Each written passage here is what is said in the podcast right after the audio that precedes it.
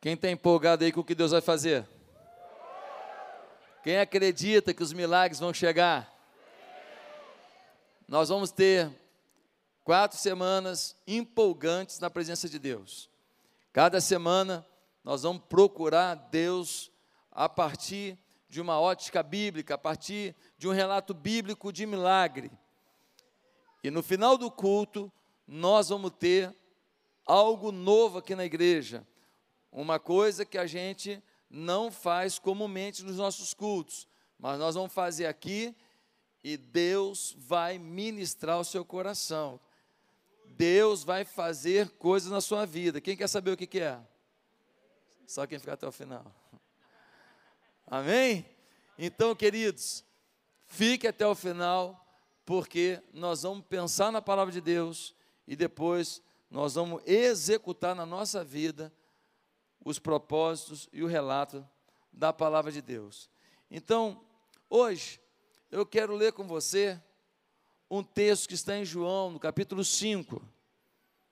João, no capítulo 5, e nós vamos ler do verso 1 até o versículo 9. João 5, versículo 1 até o versículo 9.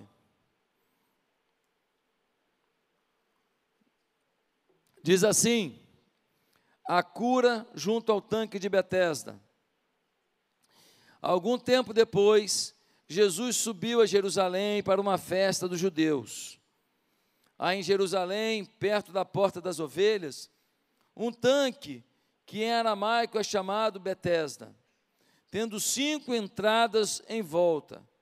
Ali costumava ficar grande número de pessoas doentes e inválidas, cegos, mancos, e paralíticos. Eles esperavam o movimento das águas. De vez em quando, descia um anjo do Senhor e agitava as águas. O primeiro que entrasse no tanque, depois de agitadas as águas, era curado de qualquer doença que tivesse. Um dos que estavam ali era paralítico, fazia 38 anos. Quando o viu deitado e soube que ele vivia naquele estado durante tanto tempo, Jesus lhe perguntou: Você quer ser curado? Disse o paralítico: Senhor, não tenho ninguém que me ajude a entrar no tanque quando a água é agitada. Enquanto estou tentando entrar, outro chega antes de mim. Então Jesus lhe disse: Levante-se, pegue a sua maca e ande. Imediatamente o homem ficou curado, pegou a maca e começou a andar. Queridos, existe em Jerusalém um tanque chamado Tanque Bethesda. Ele foi encontrado e ele está lá até hoje indo comigo a Jerusalém, Deus te permitindo, você terá o privilégio de entrar no tanque de Betesda. E no tanque de Betesda havia uma crença. E a crença era de que as pessoas que estavam ao redor do tanque deveriam ficar atentos, porque de tempos em tempos o anjo do Senhor moveria as águas. E quando movesse as águas, a primeira pessoa que entrasse no tanque seria curado. Não é difícil você imaginar que esse tanque, que fazia parte da purificação das pessoas, porque na subida para Jerusalém passavam por ali, tomavam banho e entravam na cidade purificados, que esse tanque passou a ter uma multidão de gente doente, paralítico, manco, cego, Todo mundo ficava em volta do tanque. Por quê? Porque todo mundo queria um milagre. Um dia, Jesus chega até o tanque de Betesda e alguém fala: aquele moço ali está aqui há 38 anos. 38 anos. Ele é o que? Ele é paralítico. 38 anos parado. 38 anos prostrado. Como ele vivia? Talvez esmolas, talvez alguém da família levava uma comida para ele. Fato é que ele não é produtivo. Fato é que ele não é uma pessoa conquistadora. Fato é que os sonhos dele estão represados. Fato é que ele não tem uma vida normal. Ele está ali prostrado. Jesus vira para o homem e faz a pergunta mais óbvia do mundo. E a pergunta é: você quer ser curado? Ele podia falar simplesmente: claro que eu quero, estou doido para ser curado. Mas ele não respondeu isso, não. O que, que ele falou? Ele falou: ó, eu estou aqui na beira do Betesda, mas é complicado, porque quando a água mexe, eu tento ir para lá, me arrastando, mas não tem ninguém para me jogar no tanque. E por conta disso, eu não consigo ser curado. E eu já estou nessa vida prostrada, tem 38 anos. E aí, Jesus fala para ele: você vai levantar agora, você vai pegar a sua maca e você vai andar. Jesus não falou para ele: ei, você vai agora procurar um fisioterapeuta, fazer um treinamento, um tratamento, tomar choquinho, e então eu vou usar a tecnologia, a ciência para te salvar. Não. Falou, ó, você vai levantar agora, mas estou 38 anos parado. Pois é, eu sou um Jesus que faço alguém que está prostrado numa área da vida levantar num dia só. E tem que ser hoje. E tem que ser hoje. Eu sou desses que levanto no dia. Mas tem um monte de gente querendo cura a prestação. Olha, tem uma macumba contra você. Olha, enterraram o teu nome lá no cemitério, dentro da boca do sapo. Nós vamos ter que, quatro semanas seguidas, fazer uma oração forte, e papapá. Então, gente, pelo amor de Deus, o evangelho é simples. Toda vez que você vê um monte de gente inventando coisas que não está na Bíblia, você pode saber, de repente a pessoa está bem intencionada, mas é dela isso, ela inventou isso. Deus não precisa de prestação para resolver o problema. Deus é Deus que paga à vista. Amém? Deus paga à vista. Ah, mas Deus quis fazer a prestação. Aí é decisão dele. Não é você que vai agora inventar a moda. Agora, olha o que acontece. Um homem prostrado, 38 anos. E o Senhor fala para ele: levanta, pega a maca e anda. Sabe o que eu vejo aqui? Eu vejo que tem muita gente que está me ouvindo aqui que alguma área da vida não está andando. Às vezes, nas finanças você está andando, mas seu casamento não está. Às vezes, na sua saúde, você está até andando, mas seu emocional não está. Às vezes, você está até andando no relacionamento com as pessoas do seu trabalho, mas com o seu filho não está. Qual é a área da sua vida que não está andando? Qual é a área da sua vida que está prostrada? Qual é a área da sua vida que está aleijada? Qual é a área da sua vida que está bloqueada? É uma boa pergunta a ser feita. Qual a área da sua vida que você precisa que ande? E talvez você pergunte assim, pastor, não está andando minha vida. O senhor sabe por quê? Sei. Como assim, sim, pastor? É, porque o texto mostra o que, que faz a vida da gente não andar. Primeira coisa que faz a vida da gente não andar, porque pessoas se acostumaram a conviver com gente prostrada. Quando você anda com gente prostrada, você se nivela pela prostração. Quando você anda com gente que nunca sonha em ter uma vida melhor, você se acomoda. Quando você convive com gente que come um pão com salsicha de lata e fala aleluia, que a salsicha de lata, tu sabe onde que é a fábrica, né? No quinto dos infernos. Aí o cara come a salsicha em lata. Para quem não tem nada, é a melhor coisa para comer. Mas se tu puder evitar, é bom, não, né? Ah, pastor, mas eu gosto. Você gosta, mas faz mal danado, pô. Aquela aguinha dela ali, aquilo derrete até piso, amigo. Aquilo ali, tá, você gosta, tudo bem, mas faz mal. Tudo de ruim vira aquela salsicha. Então, gente, olha só, olha o que diz o texto, versículo 3. Diz assim: ali costumava ficar grande número de pessoas doentes e inválidas, cegos, mancos e paralíticos. Eles esperavam um movimento nas águas. Olha com quem que ele convivia? Só com gente doente, só com gente que está esperando a vida acontecer, só com gente parada, só com gente que está com uma expectativa que talvez um dia alguma coisa faça o meu milagre chegar. Quando você convive com gente assim, querido, sabe o que acontece? Olha o que eu vou falar agora, hein? Você começa a ficar feliz de não ser pior que o outro.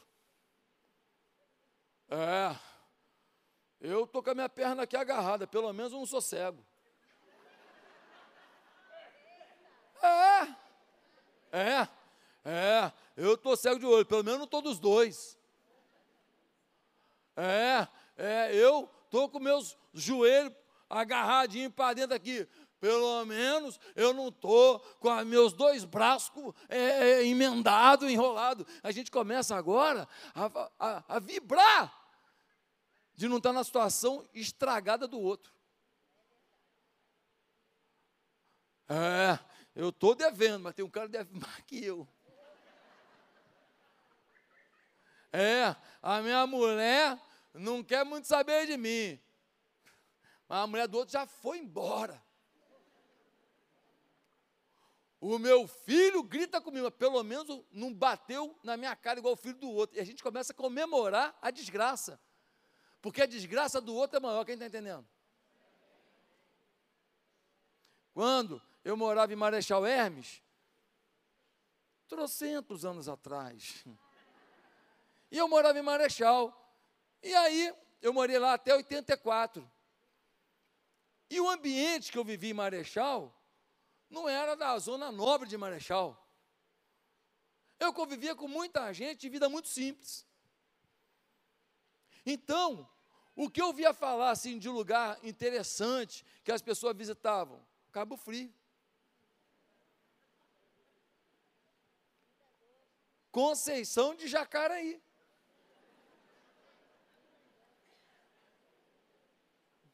Muriqui.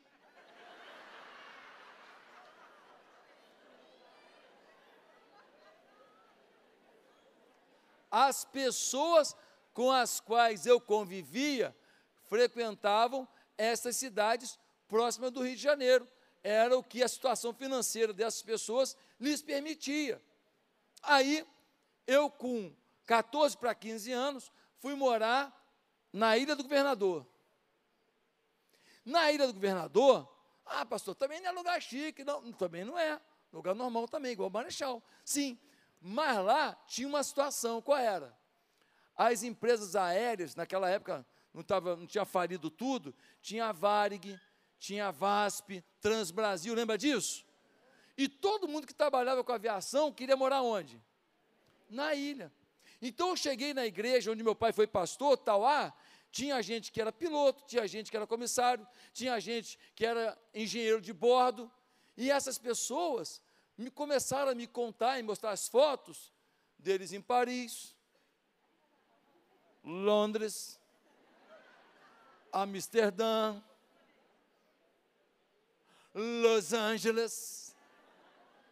Então, as pessoas que eu comecei a conviver por causa do trabalho deles, eles começaram a me trazer informações de um mundo maior. Quem está entendendo? A minha cabeça se expandiu. Eu comecei a saber de costumes de outros países, porque eu era perguntador.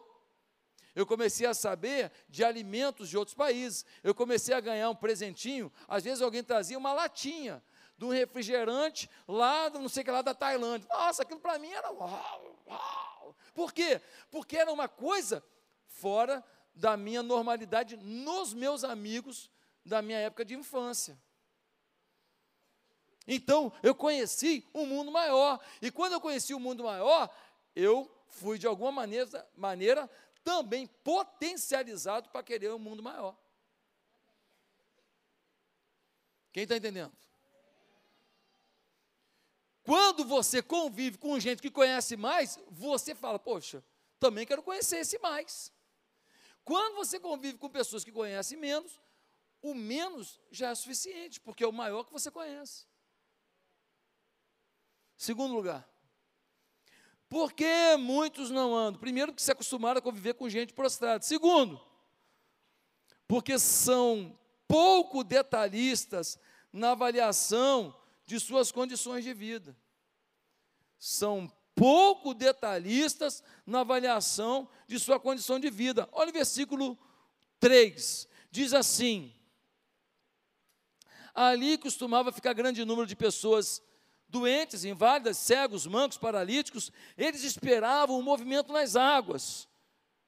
De vez em quando, descia um anjo do Senhor e agitava as águas. O primeiro que entrasse no tanque, depois de agitar as águas, era curado de qualquer doença que tivesse. Querido, os caras estavam acreditando numa lenda. O costume da região,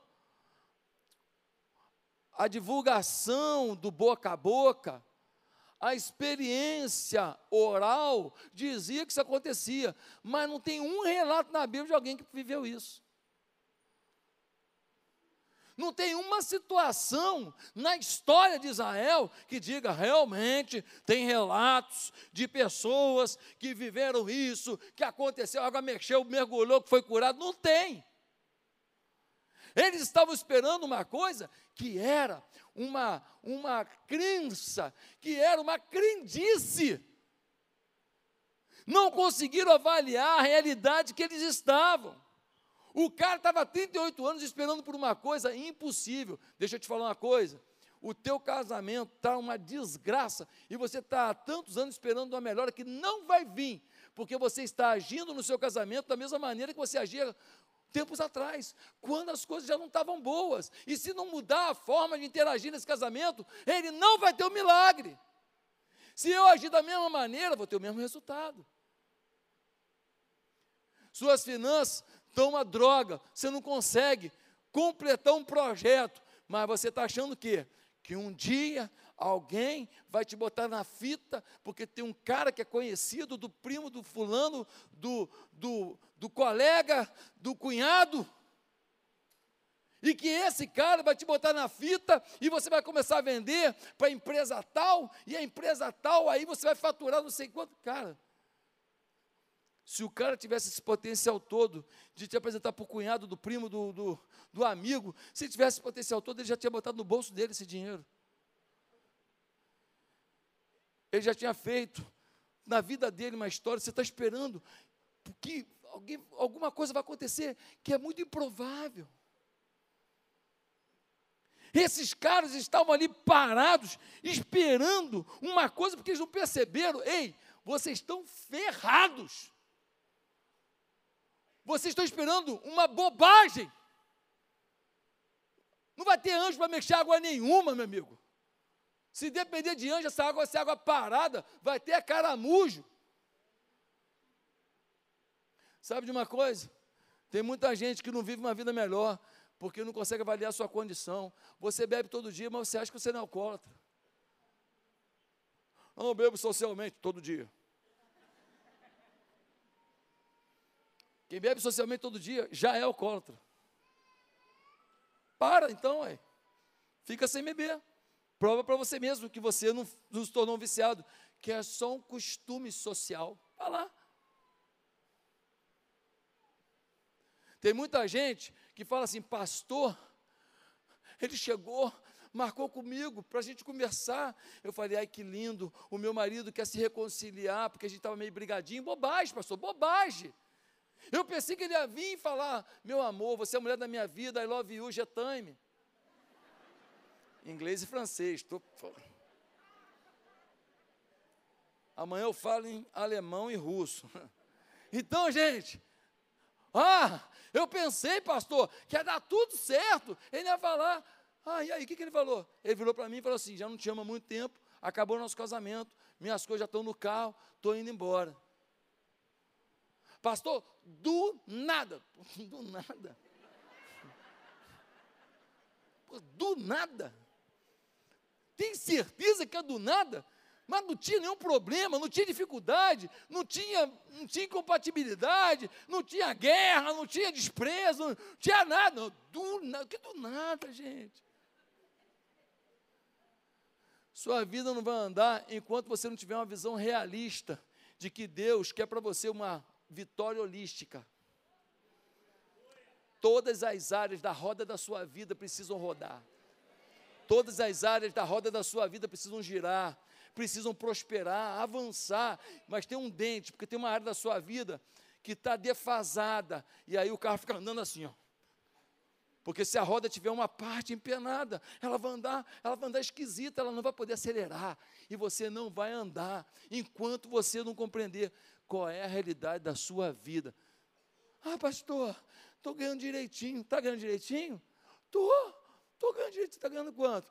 Ah, estou ganhando tantos mil. Pô, legal. E aí? Dá para casar? Ah, é. Ficou um pouco apertado. Tu pensa em casar? É. É, eu penso. Então, querido, então você está satisfeito com uma realidade de solteiro. Você quer casar? Você precisa agora caminhar para uma realidade de casado. Está tudo bem contigo? Está tudo bem, tudo bem, tudo maravilhoso, tal. Tem plano de saúde? Não, não tem não. Tá tudo bem. Tá. E se a saúde não ficar bem? Já sabe que vai depender do sistema público de saúde, que é maravilhoso no Brasil, realmente é fantástico. Não, é bom mesmo, é bom mesmo. É incrível para atender essa gentarada toda do Brasil. Nosso, nosso plano de saúde público né, no Brasil é incrível, mas é suficiente para o tratamento que você vai fazer? Dá para esperar a cirurgia ser marcada? Dá para esperar meses até um, o exame ser feito? Para o teu momento vai ser importante um plano, uma clínica pelo menos, ou pelo menos um, um, um tipo de, de é, convênio. O que, que você pode fazer? Então, pode estar bem, mas de repente não está tão bem para aquilo que você objetiva ou que você possa enfrentar. Você tem que ter uma avaliação melhor do teu momento. Quem está entendendo? A vida de muitos não anda, terceiro lugar, porque possuem o péssimo hábito de dar desculpa para tudo. Enquanto você tiver uma desculpa, você não tem uma solução. Ah, eu não me dou bem com meu sócio, porque ele. Meu casamento não está bom, porque. Eu não estou feliz porque taranã. Emocionalmente eu não estou muito legal por causa de taranã. Não, também, pastor, passamos pela pandemia. Irmão, a pandemia já foi, irmão. Ou está querendo outra? Chegou mais uma que eu não estou sabendo. Pessoas que dão desculpa vivem misérias espirituais, misérias emocionais, misérias relacionais, misérias conjugais. Por quê? Porque tem uma desculpa. E quem tem desculpa não procura solução. Por que, que você está vivendo no pecado? Por que, que você está traindo sua esposa? Por que, que você está traindo seu sócio? Não, porque meu sócio também não está total. Não, porque minha esposa fez assim, assim, assado. Desculpa. Enquanto você tiver uma desculpa, você não vai ter o caráter e a força e a determinação para buscar o teu milagre. Mas em quarto lugar, porque alguns não andam? Porque não assumem o papel que só eles podem exercer. Preferem, preferem depender de alguém. Olha o versículo 7. Jesus perguntou para ele: Cara, se quer andar, quero. Disse o paralítico: Senhor, não tenho ninguém que me ajude a entrar no tanque quando a água é agitada. Enquanto estou tentando, outro chega antes de mim. Olha o lamento do cara. Olha a reclamação do camarada. Está dependendo de alguém, irmão. Se você acredita que nesse tanque vai ser agitado e você vai entrar dentro vai sair curado, então tu fica na beirada. Que tu só rola para dentro. Ou então tu aprende a se puxar no chão rapidinho. Faz musculação, meu amigo. Fortalece esse tríceps aí. Olha o tríceps. Vai lá, meu irmão. Faz o teu melhor. Agora, pare da desculpa, porque não tem ninguém à tua disposição aqui, não. Olha aqui, estou aqui. Qual é a tua função aqui? Eu sou carregador de paralítico. Que esperança tem no anjo do Betesda? É mesmo? Tu está aqui? É, estou aqui, disponível. Fique tranquilo, estou aqui, vou parar minha vida para te atender. Não existe isso. Muitas pessoas não estão andando. Por quê? Porque estão esperando alguém. Então, querido, quem é que vai andar afinal? Tua saúde tem que andar. Tuas finanças têm que andar. Teu casamento tem que andar. Teu filho que está na droga tem que andar. Tua filha que está enrolada com um cara que não presta, ela tem que andar. Os teus filhos que não se falam mais, isso tem que andar. A tua vida espiritual, que você vive nesse negócio, Deus, diabo, Deus, diabo, céu e inferno, você nunca consegue estar com solidez do reino. A tua vida espiritual tem que andar. Você tem que se tornar um homem de Deus, uma mulher de Deus. Alguém cheio da presença de Deus. Pastor, que vida que vai andar? Querido, olha o que diz o versículo 8. Então Jesus lhe disse: Levante-se, pega a sua maca e ande. Irmão, deixa eu te falar. Cansei da tua ladainha. Tu fala muito. Tu dá muita desculpa. Tu arruma muito jeito de fugir do problema. Mas eu quero te avisar que apesar da tua fragilidade, eu estou aqui, o meu nome é Jesus. Hoje, Jesus manda te dizer que apesar da tua fragilidade, Ele está aqui, o nome dele é Jesus. Jesus, Ele tem todo o poder para operar um milagre na tua vida hoje, para mudar a tua história hoje. Agora, olha o que acontece. Jesus fala para o cara que está 38 anos prostrado, amigo. 38 anos prostrado, pensa comigo. Um casamento prostrado há 10 anos. Vida financeira prostrada há 50 anos. Uma vida emocional de depressão prostrada há 15 anos. Alguém fala para você, levanta agora. Não é difícil acreditar? Quem pegou essa aí, pastores? Calma aí, cara. Eu estou num ritmo de vida paralisado nessa área da minha vida há muitos anos. Tu fala para mim, levanta e anda. Mas olha a postura desse homem. Diz o versículo 8, versículo 9: Imediatamente o homem ficou curado, pegou a maca e começou a andar. Como é que ele soube que ele estava curado? Hã? Ele testou. Ele mexeu a perna. E. Uh, uh, caraca! Meu Deus! Aí ele falou, ele falou não só para sentir, ele falou para levantar, levantou. E ele não falou só para levantar. Ele falou para andar. Caramba! Caramba! Meu Deus! Meu Deus! Olha isso! Olha isso! Olha isso! Jesus! Jesus! Jesus! Jesus! Jesus!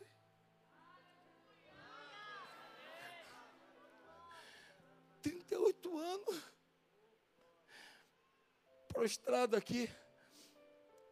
Gente passava, fingia que não me via. Gente passava, botava uma esmola com nojo. Eu sou um homem. Muitas vezes eu vi uma moça bonita passar. Ela não quer olhar para mim.